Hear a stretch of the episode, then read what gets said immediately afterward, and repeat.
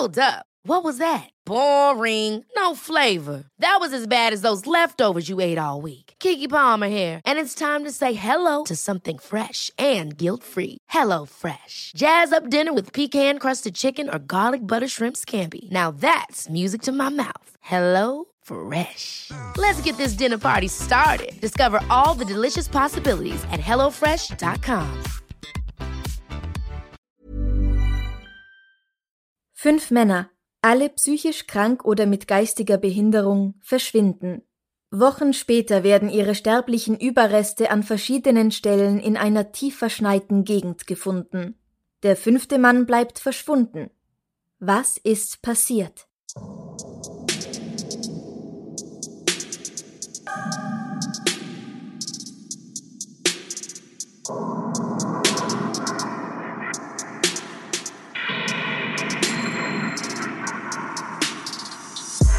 Servus! Christi! Herzlich willkommen bei Darf's ein bisschen Mord sein? Dein Podcast zum Thema wahre Verbrechen. Mein Name ist Franziska Singer. Und mein Name ist Amrei Baumgartl. Bevor wir beginnen, möchte ich noch kurz darauf hinweisen, dass es zahlreiche Möglichkeiten gibt, uns und diesen Podcast zu unterstützen. Mehr dazu gibt's am Ende dieser Folge.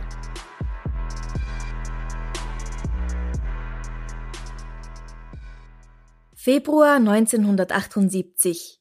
Wir befinden uns in Yuba County, circa 70 Kilometer nördlich von Sacramento im Norden Kaliforniens. Fünf Freunde fahren zusammen zu einem Basketballspiel. Und das ist die Gruppe.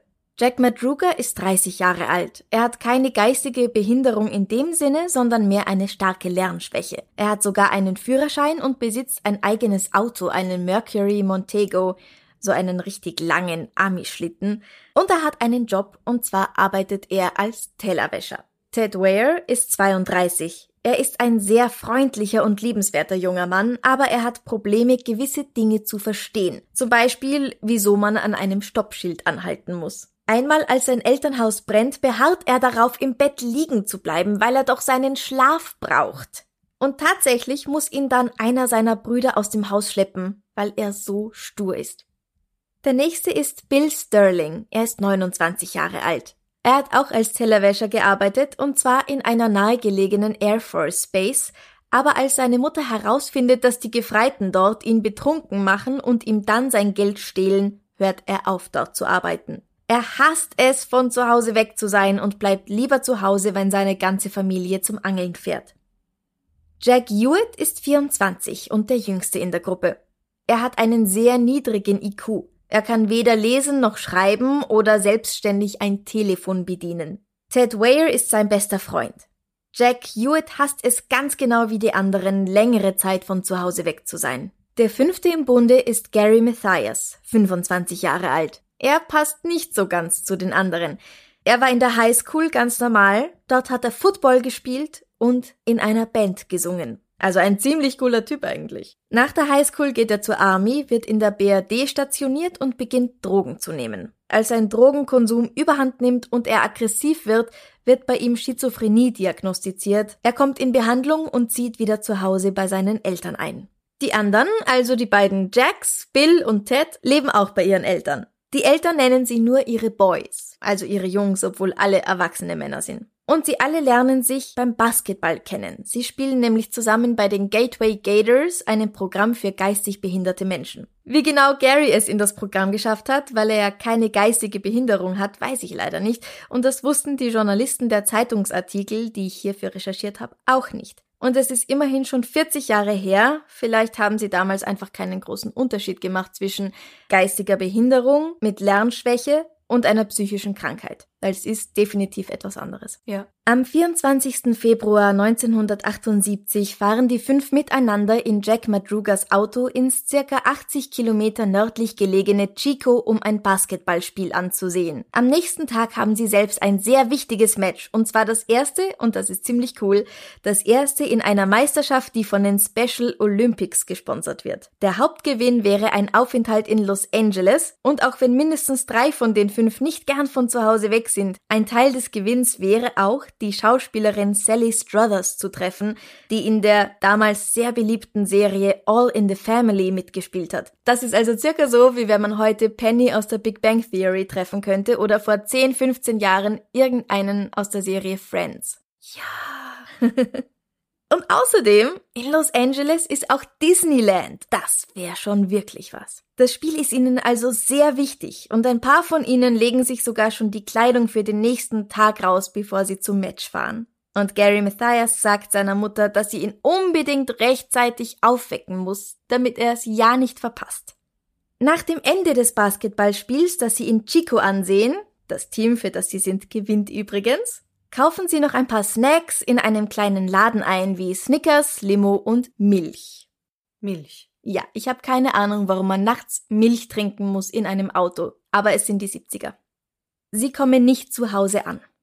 Die Eltern der Jungs, und ich sag wirklich nur Jungs, weil ihre Eltern sie so genannt haben, verständigen noch in der Nacht die Polizei. In derselben Nacht fährt Joe Jones, 55 Jahre alt, eine einsame Bergstraße im Plumas National Forest hinauf, weil er nachsehen möchte, ob es das Wetter erlauben würde, am nächsten Tag mit seiner Familie einen Ausflug in die Gegend zu machen. Spoiler Alert? Nein! Er bleibt in einer Schneewehe stecken und als er versucht, seinen VW da wieder rauszubekommen, bekommt er starke Schmerzen in der Brust. Ein Herzinfarkt. Er setzt sich wieder ins Auto, um sich zu erholen und lässt den Motor laufen, damit die Heizung an ist, und da sieht er draußen eine Gruppe Menschen durch den Wald stapfen. Ein paar Männer und eine Frau mit einem Baby. Er versucht, die Leute auf sich aufmerksam zu machen, aber sie reagieren nicht. Nach ein paar Stunden hat er sich so weit erholt, dass er es schafft, 13 Kilometer den Berg hinunter bis zur nächsten bewohnten Hütte zu gehen. Und dabei kommt er an einem leeren, türkis-weißen Mercury Montego vorbei. Er bekommt medizinische Versorgung und alles ist gut. Keine Sorge, er überlebt. also immerhin er überlebt. Nicht alle in dieser Geschichte werden ja überleben, denke ich. Okay. Ein wenig später liest Joe in einer Zeitung von den Vermissten und ihrem ganz speziellen Auto, einem türkis-weißen Mercury Montego, und er meldet der Polizei, was er gesehen hat. Und das ist gut weil daraufhin machen sich die Polizisten in dieser Gegend auf die Suche. Man muss nämlich dazu sagen, diese Gegend ist ganz weit weg von ihrem Zuhause. Diese Gegend liegt nicht auf der Strecke von Chico wieder nach Hause nach Marysville, Yuba County. Am 28. Februar 1978 findet die Polizei das Auto an der Stelle, an der Joe Jones es gesehen hatte. Die Behörden suchen über 6000 Stunden nach den fünf Männern. Auf Pferden und mit Suchhunden durchkämmen sie den Schnee und sie fliegen mit Hubschraubern über das unwegsame Areal. Aber sie können absolut nichts finden. Die Familien der Männer legen 2600 Dollar Belohnung zusammen für Informationen, die zu ihren Söhnen führen. Und das klingt vielleicht nach nicht sehr viel, aber ich hab's gegoogelt und 2600 Dollar im Jahr 1978 entsprechen heute über 10.000 Dollar. Wow. Also für einfache Familien ganz schön viel Geld. Sie versuchen wirklich alles. Sie engagieren sogar verschiedene Hellseher und einen Hexer, der sie mit Hilfe von seinem magischen Stab, der menschliche Partikel aufspüren soll, zu einer leeren Hütte führt. Aber auch dort gibt's keinerlei Zeichen von den Vermissten. Der einzige, der sie nach ihrem Einkauf in dem Laden noch lebend gesehen hat, ist der Mann, der in der Nähe des Autos den Herzinfarkt erlitten hat. Als das Wetter nach 100 Tagen endlich wärmer wird und die zum Teil über vier Meter hohen Schneemassen langsam schmelzen, sind die Chancen, noch einen von ihnen lebend zu finden, verschwindend gering. Am 4. Juni stößt eine Gruppe Motorradfahrer im Wald auf einen furchtbar stinkenden Trailer. Oh oh. Der steht circa 20 Meilen, also gut 32 Kilometer weg von der Stelle, an der das Auto gefunden worden war. Das Fenster ist eingeschlagen und in dem Trailer befinden sich einige volle und leere Dosen mit Essen, Kleidung, ein paar Bücher und ein paar Möbel aus Holz. Und Ted. Er ist der Grund für den Gestank. Er liegt unter einigen Leintüchern auf dem Bett. Seine Hosenbeine sind bis über die Knie hochgerollt, er hat starke Erfrierungen, eine Blutvergiftung und abgestorbenes Gewebe, wodurch er mehrere Zehen verloren hat. Er hat in etwa die Hälfte seines Gewichts verloren, Statt 90 Kilo wie vor dem Verschwinden wiegt er jetzt nur noch etwa 40. An seinem Bartwuchs kann man ablesen, dass er nach dem Verschwinden der fünf noch vier bis sechs Wochen gelebt hat. Mit ihm in dem Wagen befinden sich Papier und Brennholz und 31 leere Dosen. An der Außenseite des Trailers befinden sich eine volle Gasflasche und ein Spind oder ein Lager mit genug Dosen, um alle fünf Männer ein Jahr lang zu ernähren. Aber trotz allem ist er verhungert und erfroren. Mhm. Ted hat keine Schuhe mehr an, dafür befinden sich Gary Mathias' Turnschuhe im Trailer. Es wird also angenommen, dass Ted Gary seine stabileren Lederschuhe gegeben haben könnte und dafür Garys Turnschuhe behalten hat, die ihm aber zu klein waren. Zwei Tage später werden die Leichen von Jack Madruga und Bill Sterling gefunden. Sie liegen circa auf halber Strecke zwischen dem Auto und dem Trailer neben dem Weg. Von Bill finden sie nur noch Knochen auf dem Waldboden und Jack Madrugas Körper wurde offenbar von Tieren im Wald verteilt. Als sie seine Hose finden, befindet sich der Autoschlüssel immer noch in der Hosentasche. Jack und Bill dürften ebenfalls erfroren sein. Von Gary und Jack Hewitt fehlt immer noch jede Spur. Am 8. Juni dann findet Jacks Vater die Jacke seines Sohnes in der Nähe des Trailers. Als er sie aufhebt, fällt die Wirbelsäule raus. Später wird dann Jacks Kopf ein Stück weiter weg entdeckt und er wird anhand seiner Zähne identifiziert. Von Gary fehlt aber nach wie vor jede Spur und Mitte Juni wird die Suche nach ihm schließlich abgeblasen. Der Fund der Leichen bzw. was von ihnen übrig ist, wirft mehr Fragen auf, als dass er Antworten bringt. Aus welchem Grund sind die Männer statt nach Hause nach Süden, nach Norden in die Berge gefahren? Wieso sind sie dann ausgestiegen und in dem eiskalten Februarwetter mit Schnee zu Fuß weitergegangen? Warum haben sie es sich, nachdem sie den Trailer gefunden hatten, nicht dort zusammen gemütlich gemacht und auf besseres Wetter gewartet? Wie gesagt, es war mehr als genug Essen da und Brennholz, Bücher, die man anzünden könnte, eine Gasflasche, die den Trailer locker für mehrere Wochen beheizt hätte. Und was wurde aus Gary Mathias? Zum Zeitpunkt ihres Verschwindens ist es Februar. Und weil sie nur zum Spiel fahren wollten, tragen sie nur dünne Mäntel. Außerdem ist es in Kalifornien, auch in der Gegend, in der sie sich befinden, nicht so wahnsinnig kalt. Das ist auf circa 70 Meter über dem Meeresspiegel. Es ist zwar nicht am Meer, sondern im Land drinnen, aber es ist nicht wahnsinnig kalt dort. Also reichen dünne Mäntel. Sie fahren mit einem schweren, langen Auto, das nicht für Forststraßen gemacht worden ist, in den Nationalpark und überwinden dabei, und das muss man sich mal vorstellen, sie überwinden dabei einen Höhenunterschied von locker 1500 Metern. Der liegt so hoch.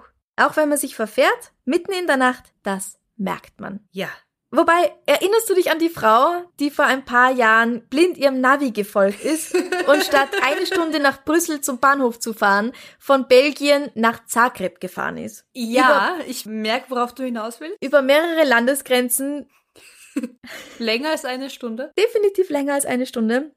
Sie ist 1300 Kilometer gefahren und erst in Zagreb draufgekommen, dass da was nicht stimmt, nach 14 Stunden Autofahrt. Mit Pausen. Also es ist möglich. Ja, aber zu der Zeit gab es noch kein Navi. Natürlich. Die Jungs wussten, wo sie hinwollen, sie sind da sicher hinkommen, sie wollen wieder sicher nach Hause. Ja, sie haben was Wichtiges vor am nächsten Tag. Eben. Und wenn ich über, was, über 1000 Höhenmeter überwinde? Mhm. Ja. 1500. Das fällt mir doch auf. Abgesehen davon. Ähm, In den Ohren knackt's ordentlich.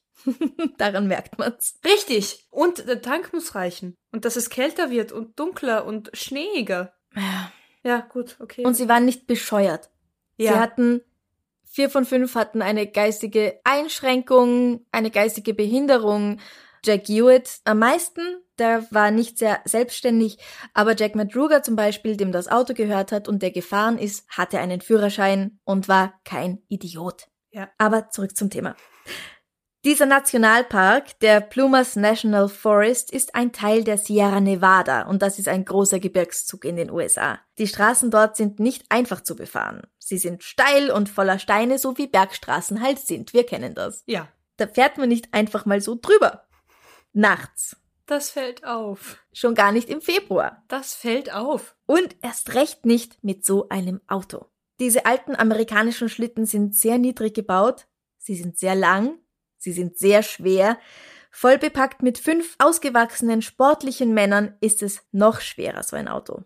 Sie fahren mit dem Auto ziemlich wahrscheinlich in eine Schneewehe, wo dann das Auto stecken bleibt. Aber weil alle fünf wirklich fit waren, hätten sie es leicht wieder rausschieben können und weiterfahren, zurückfahren. Spätestens wenn das Auto in der Schneewehe stecken bleibt und ich nicht vorgehabt habe, auf einen Berg mit Schnee zu fahren, komme ich doch drauf, dass ich wieder umkehre und heimfahre.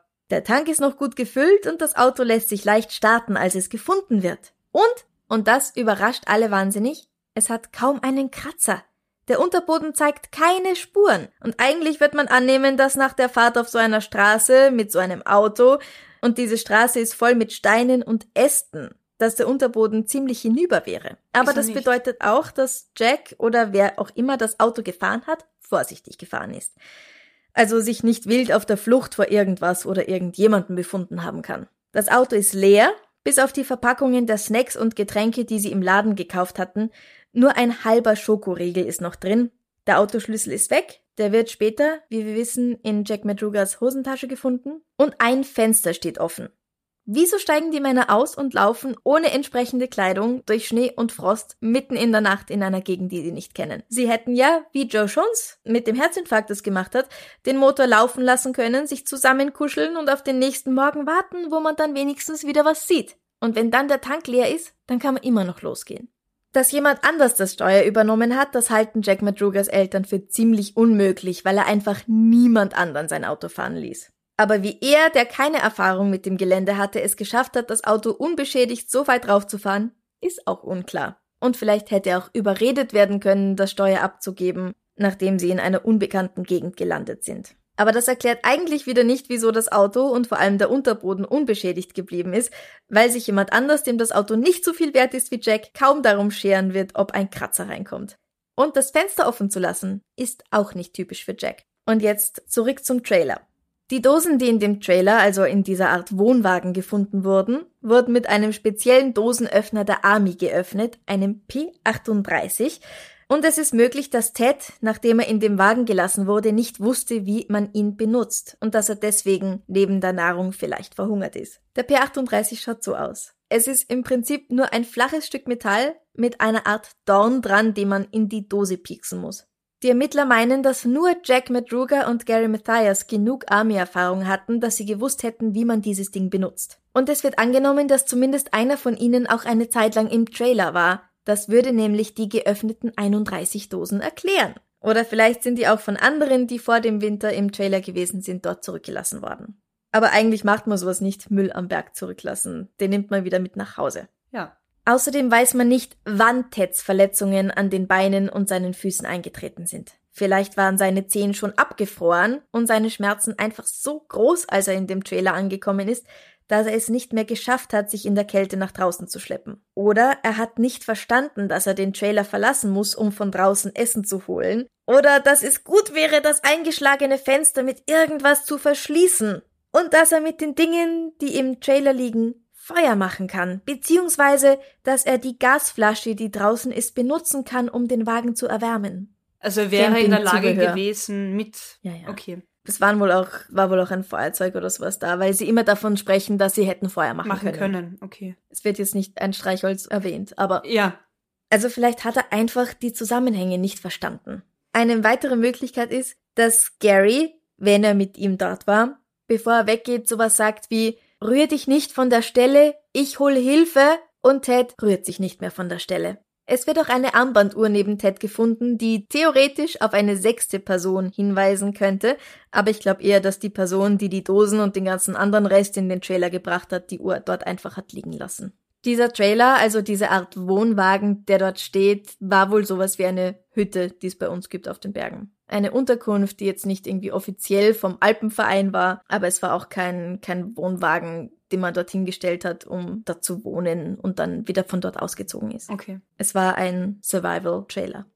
Und weil das alles so seltsam ist, fällt der größte Verdacht, wer die Gruppe in die Berge gebracht haben könnte, auf Gary Matthias. Er ist außer Jack Madruga der Einzige mit einem Führerschein und er ist der Einzige, der weder eine geistige Behinderung noch eine Lernschwäche hat. Und jetzt erzähle ich dir ein bisschen mehr über Gary. Die Eltern der anderen vier sind nicht wahnsinnig glücklich darüber, dass Gary mit ihren Söhnen befreundet ist. Er ist einfach anders als sie. Und dabei wissen sie nicht mal über seine Vorstrafen Bescheid. Jetzt wird spannend. Gary ist im Highschool-Football-Team und singt in einer Band. Nach der Schule geht er zur Armee, aber 1973, als er darauf keine Lust mehr hat, bleibt er der Truppe unerlaubt fern. Sie schnappen ihn und buchten ihn ein. Er greift zwei Sergeants an und schlägt sie, und zwar während er pudelnackert ist. Daraufhin wird er einer psychiatrischen Untersuchung unterzogen und bei ihm wird Schizophrenie diagnostiziert. Er wird aus der Armee entlassen. Etwas später ist er bei seinem Cousin zu Besuch und begrapscht dessen Frau, die krank ist und durch Medikamente total ausgenockt und wehrlos. Er setzt sich auf sie drauf, sie ist in Unterwäsche und er betatscht ihre Brüste. Wegen dem tätlichen Angriff auf die Sergeants hätte er drei Jahre und wegen der versuchten Vergewaltigung, weil sein Cousin zeigt ihn an, neun Jahre im Gefängnis bekommen können. Warum das nicht passiert ist, kann man heute nicht mehr sagen, weil die Details der Verhandlungen unauffindbar sind. Aber es gab eine Verhandlung, mhm. nur keine Verurteilung. Er verbringt nur acht Monate im Gefängnis. Als er bei Bekannten zu Besuch ist, nachdem er Drogen wie Methamphetamin und Benzedrin genommen hatte, sagt er dem Paar, dass er der Frau ein Messer ins Gesicht stechen will und ihre dreijährige Tochter umbringen wird. Ja, so habe ich auch geschaut, als ich es gelesen habe. Die Leute schmeißen ihn raus und rufen die Polizei. Die holt ihn auch gleich ab, aber ob er danach Zeit im Gefängnis verbracht hat, lässt sich heute nicht mehr feststellen.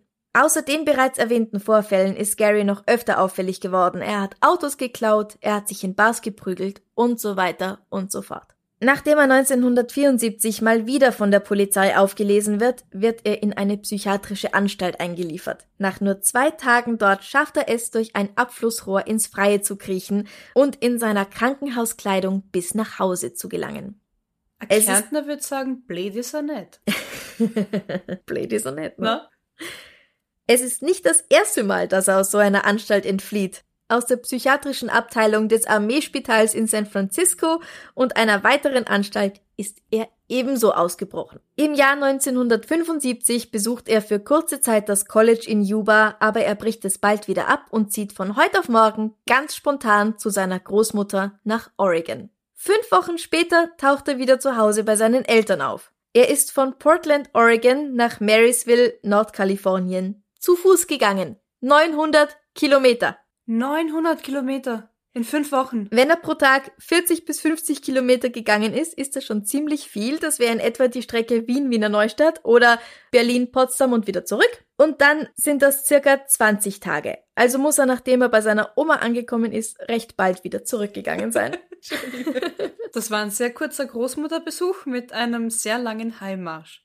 Er erklärt seinen Eltern, dass er sich auf seiner Wanderung von Hundefutter und Milch ernährt hat, die er von Verandas gestohlen hat. Im selben Jahr bricht er in ein fremdes Haus ein, um nach einem Ring zu suchen, den er Satan zurückbringen soll.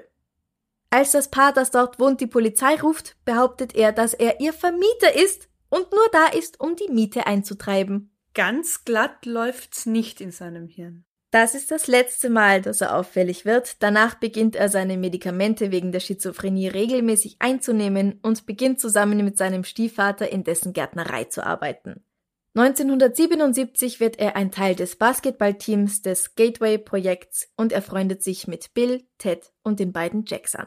Und das bringt uns wieder zurück zu dem unerklärlichen Verschwinden der fünf Freunde da er der Einzige ist, der bis heute nicht gefunden wurde und der Einzige, der keinerlei geistige Behinderung hatte, auch wenn sie ihm schlecht genug gegangen ist, aber weil er keinerlei geistige Behinderung hatte, wird meistens davon ausgegangen, dass er an ihrem Verschwinden schuld ist. Es ist durchaus möglich, dass er seine Medikamente nicht genommen hat, um für das große Basketballspiel am nächsten Tag so fit wie möglich zu sein. Weil seine Medikamente machen ihn ein bisschen langsamer und müder und dadurch hatte seine Schizophrenie dann vielleicht freie Bahn und er hat sie aus irgendeinem Grund in den Wald gelockt, vielleicht aufgrund einer paranoiden Episode. Mhm. Es ist eine Möglichkeit. Mhm. Irgendwann hat er ja wahrscheinlich, weil Teds Schuhe weg waren und Ted Garys Schuhe bei sich hatte, irgendwann hat er wahrscheinlich Teds Schuhe angezogen und vielleicht ist er weitergegangen durch Nacht und Schnee, bis er zu einem Ort gekommen ist, an dem er bis heute unerkannt lebt. Weil das auch weite Strecken ohne Probleme zu Fuß gegangen ist, wissen wir, und er war fit, und weil er so fit war, ist er trotz der dünnen Bekleidung und den unwirtlichen Wetterverhältnissen vielleicht durchgekommen. Vielleicht hat er sich vor einen Plan zurechtgelegt, wohin er will, und als das Auto stecken geblieben ist, hat er einfach zu Fuß weitergemacht. Das Ding ist nur, dass er keine Medikamente dabei hatte, die hat er alle zu Hause gelassen. Und ohne seine Medikamente wäre er definitiv wieder auffällig geworden. Das hätte er also schon wirklich groß planen müssen, sich eine falsche Identität besorgen mit derselben Diagnose, damit er dieselben Medikamente weiterhin beziehen kann. Und das wird allgemein nicht für wahrscheinlich gehalten. Außerdem fällt einfach niemandem ein Grund dafür ein, wieso er hätte abhauen wollen. Er nimmt seit zwei Jahren brav seine Medikamente, er ist stabil, Es geht ihm gut. Zwar hat er seine aggressive Persönlichkeit nicht ganz abgelegt, aber er hat keine Verbrechen mehr begangen. Er hat sich nicht wieder geprügelt und er ist einfach nicht auffällig geworden. Er hat ein Sozialleben, er hat einen Job, er ist ein Teil eines Sportteams und hat ein großes Event am nächsten Tag. Wenn er die Medikamente für seine körperliche Fitness nicht genommen hätte. Also in meinem Verständnis, ähm, was ich jetzt darüber weiß, glaube ich ja auch, dass es bei Schizophrenie auch ganz oft darum geht, eben, dass diese Wahnvorstellungen so real sind, dass mhm. du sie auslebst, ausleben musst. Also ich glaube, manchmal kriegen die Betroffenen schon noch mit, dass das nicht jetzt die ganze Welt um sie herum betrifft, was sie mitkriegen, aber dieser Wahn oder dieser Drang ist dann trotzdem so stark, dass sie dem nachgehen müssen. Ja, ich möchte an dieser Stelle auch mal festhalten, dass psychisch kranke Menschen nicht gefährlich sind. Ja. Die meisten werden selbst Opfer und sind keine Täter. Es gibt halt nur ein paar wenige, von denen man dann immer hört und dann denkt man, ja, alle Schizophrenen oder alle bla bla bla, was weiß ich, sind gefährlich. Nein, sind sie nicht die Wahrscheinlichkeit, dass sie selbst zu Opfern werden, ist so viel höher. Psychisch Kranke sind ja ganz oft dann in Einrichtungen, damit sie geschützt sind und nicht, dass die Gesellschaft vor ihnen geschützt ist. Das ist ja, glaube ich, ganz oft so eine Missinterpretation von mhm. psychischen Einrichtungen oder so. Mhm. Der Großteil ist dort, damit man sich gut um sie kümmern kann und damit sie geschützt sind von einer zu unruhigen oder zu unkonkreten Außenwelt. Mhm. Du hast absolut recht. Gary Mathias wird hier einfach verdächtigt, weil er der Einzige ist, der nie gefunden wurde wurde. Und auch, weil er trotz aller seiner psychischen Probleme wohl die größten intellektuellen Kapazitäten gehabt hat. Also es wird davon ausgegangen, dass wenn es einen Gruppenführer gab, dass das wahrscheinlich er war. Ich denke mir auch, es könnte sein, dass alle fünf es vom Auto bis zu diesem Wohnwagen, bis zu diesem Trailer geschafft haben. Wobei das schon eine sehr weite Strecke ist. Und es muss nicht sein, dass es alle bis dorthin geschafft haben. Aber gehen wir mal davon aus, dass es alle fünf bis zum Trailer geschafft haben. Sie sitzen rum, sie frieren, sie bemerken die Gasflasche draußen nicht und irgendwann zieht Gary los, dem es wegen der fehlenden Medikamente vielleicht schon nicht mehr gut geht. Als er nicht wiederkommt, gehen Bill und Jack Madruga los und sie versuchen zurück zum Auto zu kommen, aber erfrieren, bevor sie es bis dorthin schaffen. Vielleicht sind sie auch auf dem Weg vom Auto zum Trailer schon umgefallen und erfroren. Ist auch eine Möglichkeit. Der verletzte Ted und der junge Jack, Jack Hewitt, bleiben im Trailer zurück und schließlich geht auch Jack los, aber er ist der am stärksten beeinträchtigte und er schafft's nicht weit. Ted bleibt alleine und kann sich nicht wirklich bewegen. Er hat Schmerzen, es sind ihm schon fünf Zehen abgefallen. Er weiß nicht, wie man die Dosen öffnet und darum verhungert und erfriert er. Man kann nicht sagen, in welcher Reihenfolge sie gestorben sind. Eine weitere Theorie ist, und die ist nicht von den Ermittlern bestätigt, dass der Unterboden des Autos unbeschädigt war, weil nicht fünf Personen darin gesessen sind, sondern nur eine einzige. Und damit war das Auto nicht so schwer. Die Theorie geht folgendermaßen. Beim Basketballmatch in Chico ist die Gruppe aufgefallen unter den ganzen Normalos. Ein paar Arschlöcher finden es lustig, sie nach dem Spiel zu verfolgen, fahren sie irgendwo in eine Ecke, wo sie sie dazu zwingen, auszusteigen. Sie müssen im Auto der anderen mitfahren und die fahren jetzt mit beiden Autos ins Gebirge. Als der Mercury Montego nicht mehr weiterfährt, rollt der Fahrer das Fenster runter und spricht mit dem Fahrer des anderen Autos. Deswegen ist das Fenster runtergerollt von Jacks heiligem Auto. Sie bringen sie mit dem zweiten Auto, einem Auto, das für diese Gegend geeignet ist, zu dem Trailer, werfen Jack Madruga den Schlüssel zu und überlassen sie ihrem Schicksal. Haha, wir bringen die Hirnis irgendwo raus und dann schauen wir mal, wann sie es wieder heimschaffen. Aber es wird Sinn machen. Also die Theorie. Nicht, nicht das Vorgehen. Das Vorgehen ist scheiße. Aber die Theorie macht Sinn. Auch, dass das Auto relativ sanft eben über den Berg, über die Bergwege gefahren ist. Die Männer versuchen zurück zum Auto zu kommen, aber Ted geht es so schlecht, dass Gary und Jack Hewitt mit ihm zusammen umdrehen und ihn zurück zum Trailer bringen, wo Gary das Fenster einschlägt, um reinzukommen. Der andere Jack und Bill gehen weiter bergab in die Richtung, wo sie das Auto vermuten, aber weil sie zu dünn angezogen sind und sich vielleicht verirren, erfrieren sie. Jack Hewitt läuft weg und erfriert noch in der Nähe des Trailers. Gary und Ted bleiben zurück. Sie essen die Dosen auf, die man leer im Wagen findet. 31 werden gefunden. Das wären je nach Füllmenge zwei bis vier Dosen pro Tag, also ein bis zwei pro Person. Und das reicht dann für ein bis zwei Wochen. Gary geht's dann ohne seine Medikamente immer schlechter und er verschwindet im Wald. Oder aber er geht einfach los, um Selbsthilfe zu holen, weil Bill und Jack, die Hilfe hätten holen sollen, nicht wiederkommen. Es muss also überhaupt nicht sein, dass Gary der Bösewicht in dieser Geschichte ist oder dass seine Krankheit bzw. eine Halluzination oder Psychose an ihrem Verschwinden schuld ist. Aber es erklärt nicht, wieso in dem Trailer kein Feuer gemacht wurde und wieso die Gasflasche nicht angerührt wurde oder wieso das eingeschlagene Fenster nicht irgendwie, wenn auch notdürftig, zugemacht wurde. Ja. Weil Gary hätte sowas wissen müssen. Ja. Im März 1978, also circa drei Wochen nach dem Verschwinden der Männer, bekommt eine Frau in Yuba City übrigens einen seltsamen Anruf, der mit meiner letzten Theorie zusammen irgendwie Sinn macht. Hallo? Ich weiß, wo die fünf vermissten Männer sind. Der Mann ruft am nächsten Tag wieder an. Hallo? Ich brauche Hilfe. Ich habe die Typen schlimm verletzt. Wen haben Sie verletzt? Stell dich nicht dumm. Am nächsten Tag ruft er noch einmal an. Die fünf Typen sind alle tot. Sie sind alle tot? Sie sind alle tot.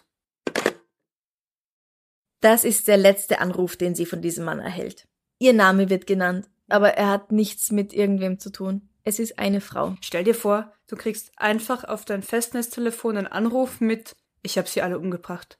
Ich habe sie verletzt. Ich brauche Hilfe. Was tust du damit? Jetzt scheiße. Ja. Naja, die Stadt dort und dieses ganze County ist nicht so groß, also sie hat schon dann gewusst, um wen es gehen muss. ja. Und sie hat ja auch der Polizei gesagt. Aber sie hatte mit diesen Leuten jetzt nichts zu tun. Sie war keine Verwandte. Und auch keine Ermittlerin oder irgendwie, was Soweit ist ich Journalistin? weiß, nein. Okay. Die arme Frau. Die Ermittler glauben nicht, dass dieser Anrufer Gary ist. Vor allem aus den Gründen, die ich schon genannt habe, wegen der Medikamente, die er nicht bei sich hatte. Sie vermuten, dass er irgendwann irgendwo im Dickicht in den Bergen eingebrochen ist und dass seine Überreste einfach nicht gefunden werden konnten. Die Sträucher dort sind bis zu drei Meter hoch und sehr dicht, und darin hätte auch ein Überlebenskünstler wie er leicht einbrechen und für immer verschwinden können. Dazu hätte man alles abholzen müssen, in einem Umkreis von 50 Kilometern. Bergauf, bergab, unmöglich. Und dann ist da noch die Gruppe von Männern, die Joe Jones während seines Herzinfarktes gesehen haben will. Es waren sechs oder sieben Personen, darunter eine Frau mit einem Baby. Was ist aus denen geworden? Wer war die Frau und aus welchem Grund sollten sie nachts mit einem Baby bei eisigen Temperaturen durch Schnee und Wald gehen? Ich habe, Klopf zum Glück noch nie sowas wie einen Herzinfarkt gehabt. Nur ich denke, das ist schmerzhaft. Er ist allein. Ist er sich so sicher, dass da, was, fünf Männer und eine Frau mit Baby waren? Exakt? Oder dass da einfach irgendwelche Menschen waren? Er sagt selbst, dass er während seines Herzinfarktes Dinge gesehen hat, die nicht wirklich da waren. Er hat selbst angegeben, halluziniert zu haben. Aber er hat auch angegeben, die Lichter von einem Pickup-Truck gesehen zu haben, was wiederum für die Theorie spricht, dass eine zweite Partie beteiligt war. Und vielleicht hat er einfach einen von den fünf für eine Frau gehalten. Das macht dann auch Sinn, warum dann diese Gruppe, die er vermeintlich gesehen hat, ihm nicht geholfen hat. Weil wenn die irgendwie vielleicht eben die, ich zitiere dich, Hirnis irgendwie aussetzen wollten. Das Ich zitiere vorhin- 1978. Also das Ganze wird Sinn machen, wenn wenn wenn diese Gruppe von Männern unsere unsere vermissten und äh, verschollenen Jungs ausgesetzt haben, dann hätten die sicher nicht mitkriegen wollen, dass irgendjemand mitbekommt, dass sie da oben sind. Und wenn er unsere fünf Jungs, fünf Männer gesehen hat und niemand anderen und sich die Frau mit dem Baby einbildet, und die sind von ihrem Auto weitergegangen, weil sie vielleicht gedacht haben, na, jetzt gehen wir nimmer zurück, die nächste Station, die nächste Hütte ist gar nicht mehr weit weg, bis dahin schaffen wir's. Vielleicht Hä? haben sie gedacht, die nächste Ortschaft ist nicht weit weg und wollten deswegen weitergehen. Das ist eine Möglichkeit. Und es war nachts und sie hören eine Stimme. Irgendjemand keucht und stöhnt. Hallo. Und sie haben einfach Angst bekommen. ja, okay. Ja, Haben ihn stimmt. vielleicht für einen Geist gehalten Ja. oder sich gedacht, oh Gott, wenn wir jetzt da hingehen, dann tut er uns weh. Und haben deswegen nicht reagiert auf ihn. Das kann auch sein. Es gibt sehr viele Möglichkeiten. Ich bin sicher, dass ich nicht alle Theorien aufgezählt habe. Aber Gibt's ich habe hab die Theorien genannt, die mir am wenigsten blöd vorkommen. Mhm. Ich habe auch noch gelesen, und jetzt erwähne ich doch eine, dass Gary einem der Verdächtigen in dem Kenny Cabin Mord sehr ähnlich schaut. Und ich habe es mir angeschaut. Ja, aber es ist ein bisschen weit gegriffen, dass Gary von dort aus dem Schnee und Eis geflohen ist, nur um dann woanders ein paar Jahre später, auch in Nordkalifornien, einen Mord zu begehen mit jemand anderem. Und sonst nie wieder aufgefallen ist, nie wieder von der Polizei aufgegriffen wurde. Oder sich so eine tolle neue Identität geschmiedet hat. Und was für einen Grund hätte er denn gehabt, seine vier Kumpels da in den Tod zu führen? Einfach gar keinen. Die waren ja wirklich befreundet. Das waren ja die fünf. Also von außen zumindest betrachtet. Ja. Gary war auch der, der ganz am Anfang seine Mutter gebeten hat, dass sie ihn ja rechtzeitig weckt für das Spiel am nächsten Tag. Ja, genau. Das klingt alles nicht nach, ich plane hier ein großes Verbrechen und komme nie wieder. Ja. Und immer wenn er weggelaufen ist, ist er wieder gekommen. Er ist aus den psychiatrischen Anstalten ausgebrochen und nach Hause gekommen. Er ist zu seiner Oma gezogen und 900 Kilometer zu Fuß nach Hause gegangen. Zu seiner Mama. Und dann rennt er weg und geht nie wieder zu seiner Mama. Ja. Unwahrscheinlich. Ja. Auch der Sheriff Jack Beecham sagt über den Fall, This case is bizarre as hell.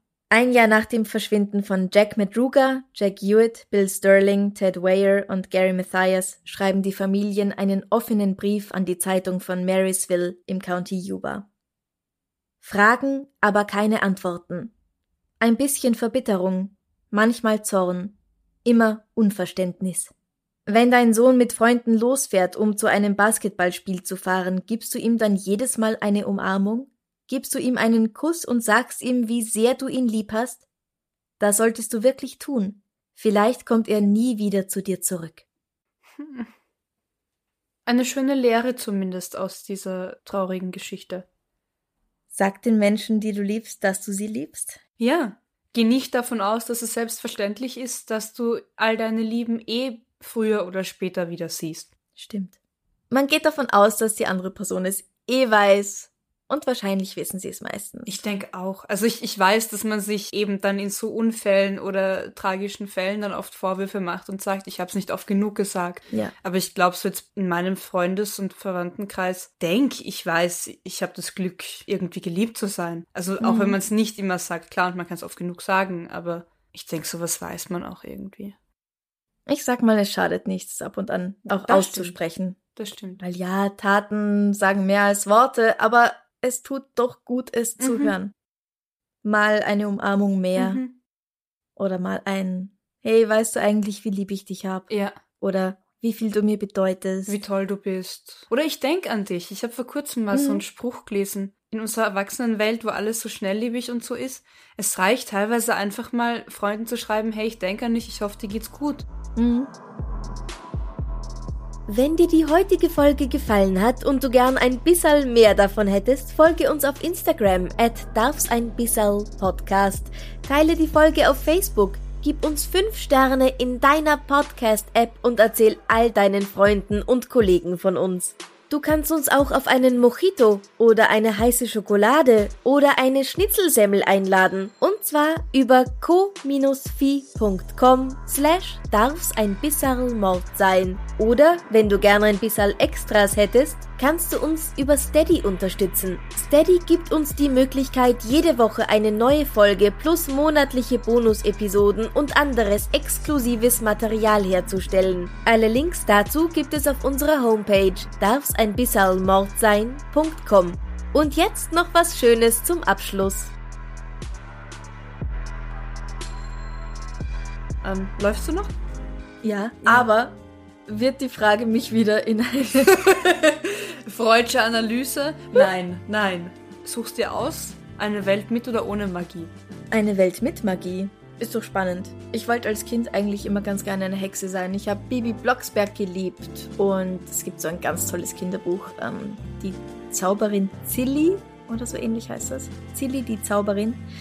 Und das habe ich geliebt und ja, Hexen, Magie, super gut. Her mit der Magie. Aber du sprichst gerade nur von guter, heller, weißer, keine Ahnung, Energie, Zauberkraft. Magie impliziert dann ja wahrscheinlich auch, dass man damit Böses anstellen könnte. Ja, also eine Welt.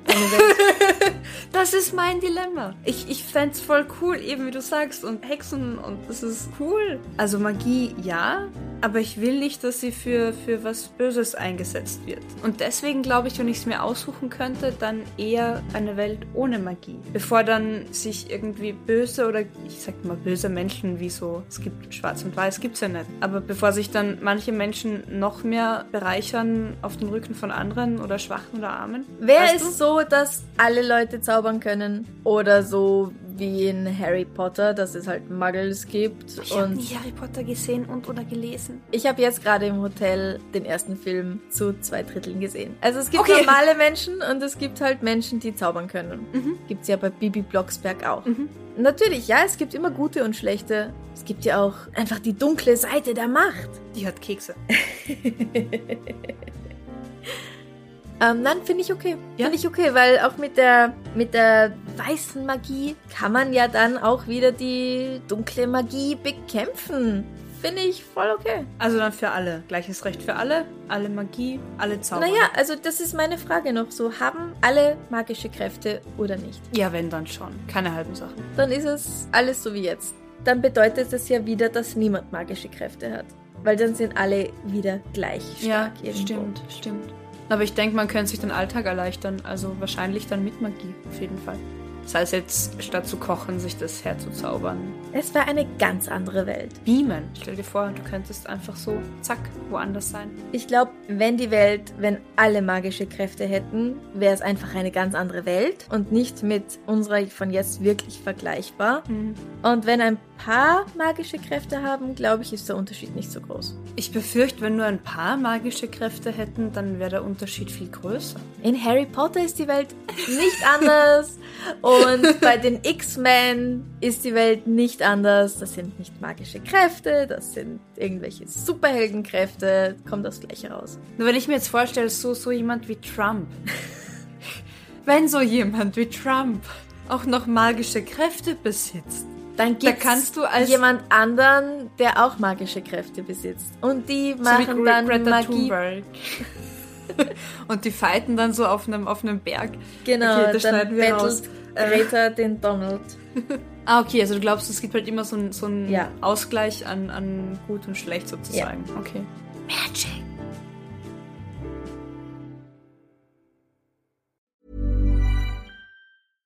Ever catch yourself eating the same flavorless dinner three days in a row? Dreaming of something better? Well, HelloFresh is your guilt-free dream come true, baby. It's me, Kiki Palmer. Let's wake up those taste buds with hot, juicy pecan crusted chicken or garlic butter shrimp scampi. Mm. Hello Fresh. Stop dreaming of all the delicious possibilities and dig in at HelloFresh.com. Let's get this dinner party started.